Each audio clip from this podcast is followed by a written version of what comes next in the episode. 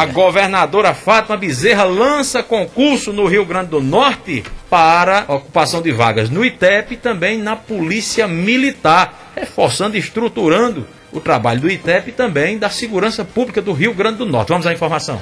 A governadora Fátima Bezerra do PT anunciou ontem que vai abrir concurso público para o Instituto Técnico Científico de Perícia, o ITEP e para oficiais médicos da Polícia Militar. O anúncio foi feito através das redes sociais. A data para o lançamento do edital ainda não foi divulgada. Ao todo, serão 276 vagas para servidores do ITEP, com salários que variam entre 2.800 até 7.400. Já para a Polícia Militar, serão 132 vagas para o quadro de oficiais, 79 vagas para o quadro médico. Segundo o diretor do ITEP, Marcos Brandão, esse concurso vai ser importante para uma estruturação do órgão, sobretudo no interior do Rio Grande do Norte. Isso vai permitir uma reestruturação do ITEP, principalmente no interior. Então a gente vai sanar as deficiências do ITEP em relação ao plantão no interior, em relação à proximidade do ITEP com a população do interior, que é muito importante e ainda hoje é muito sofrida, disse a governadora após anunciar